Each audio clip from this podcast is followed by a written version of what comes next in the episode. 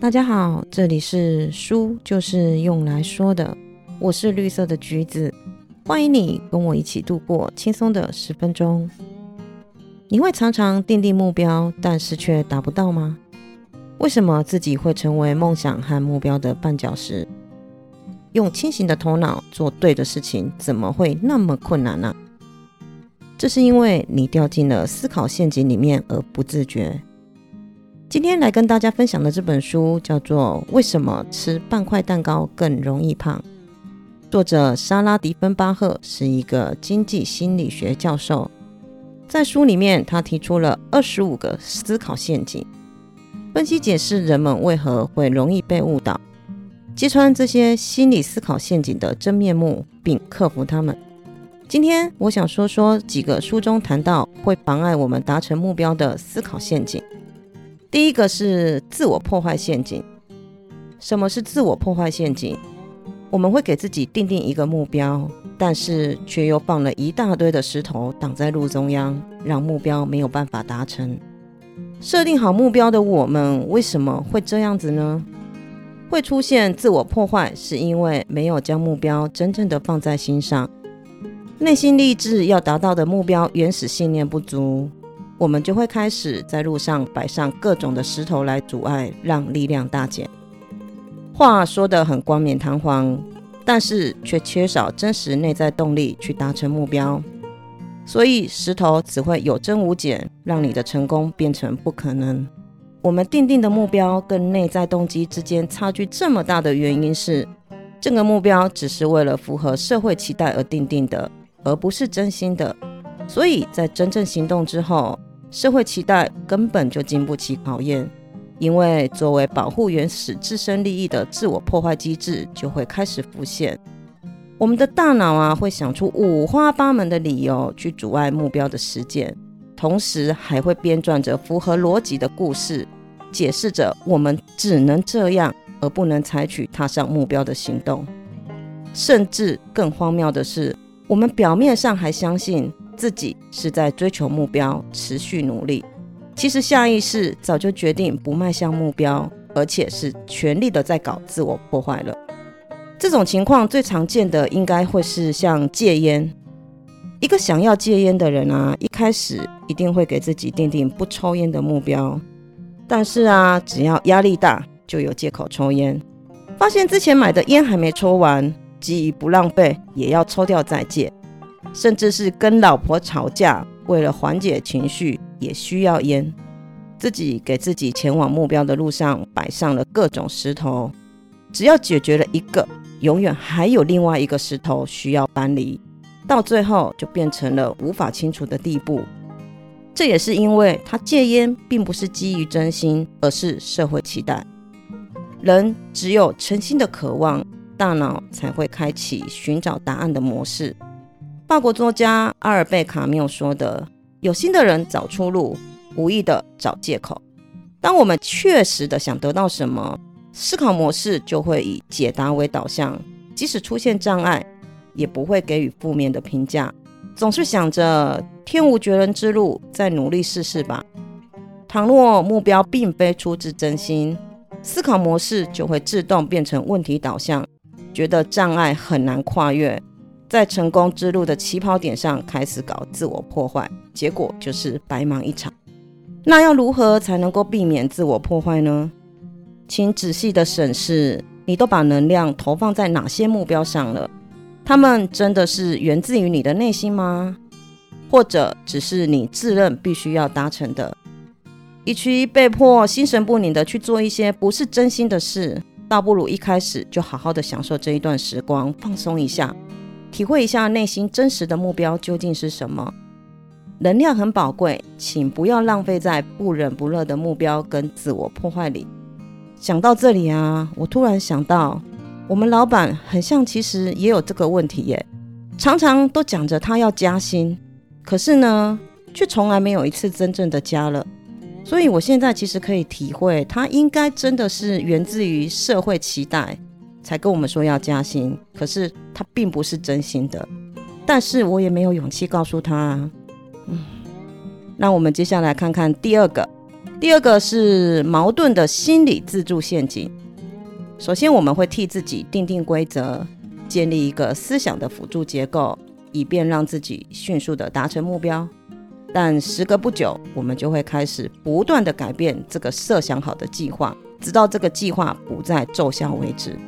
我们总是会在找一条欺骗自己的路，更多的时候是忙着思考如何松绑自己定下的规则，跟如何破坏辅助结构。最后，非但没有让我们接近原本的目标。反而让我们跟目标越行越远。我们自己开辟了一条道路，让原本我们想摒弃的行为可以光明正大的走在这条路上。这样子讲好像有点模糊哈。我们用另外一个心理账户陷阱来解释，应该会比较容易了解。我们先来想象一下哈，每个人的心里啊都会有一层一层的抽屉，然后这一层层的抽屉分别管理着不同的消费支出项目。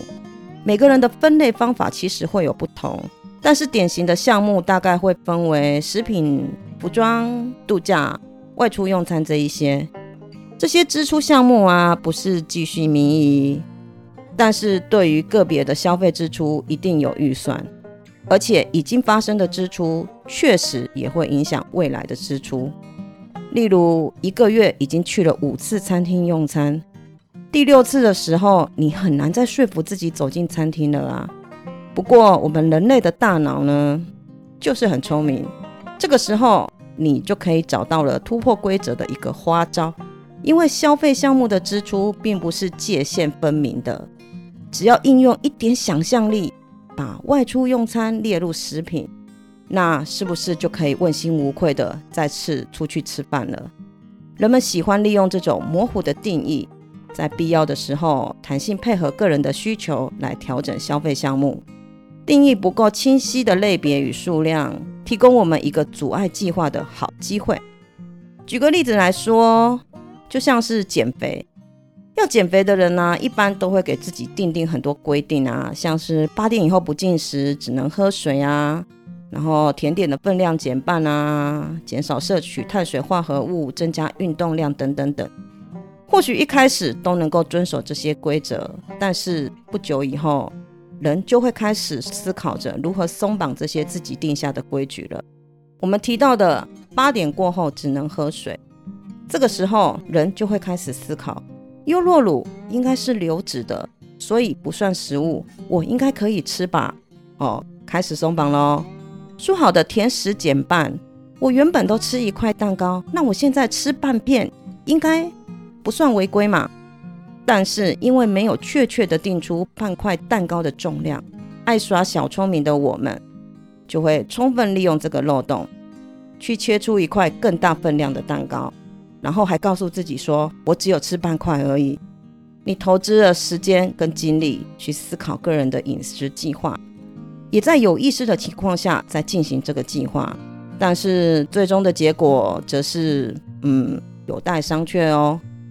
定定规则原本就是为了要达到目的，但是我们充分利用规则漏洞的技巧也很高超，最后就导致了荒谬的结果。所以定义的越清楚，就越难自我欺骗。可是如果真的不能够严格的要求自己，作者讲的直觉消费艺术也是一个解套的方法，完全没有规则与控制，仅仅跟着自己的感觉走。虽然这是对人性的一种挑战啊，但是因为它没有复杂的自我欺骗，我们就能有更多的时间去体验生命中其他美好的事物。最后，我想说一个跟达到目标没有什么关联的心理陷阱，可是这个情况却会时常发生在我们的生活之中。你会不会因为你的好朋友或男朋友没有第一时间回复你讯息，而觉得对方不重视你或不爱你呢？然后就开始发脾气了。其实这就是归因偏差所造成的。什么是归因偏差呢？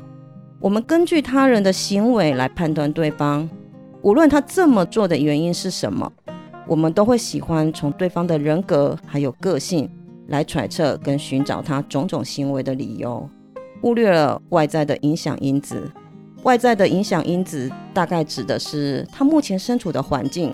或是他目前有遇到了什么情况，用男朋友没有立刻回复你讯息的这个例子来说明的话，我们不会考虑到男朋友现在可能正在忙，或者是手机不在身边，甚至是有可能被上司训斥，心情不佳才没有办法回复讯息，而是会觉得自己不受重视，开始产生负面的情绪。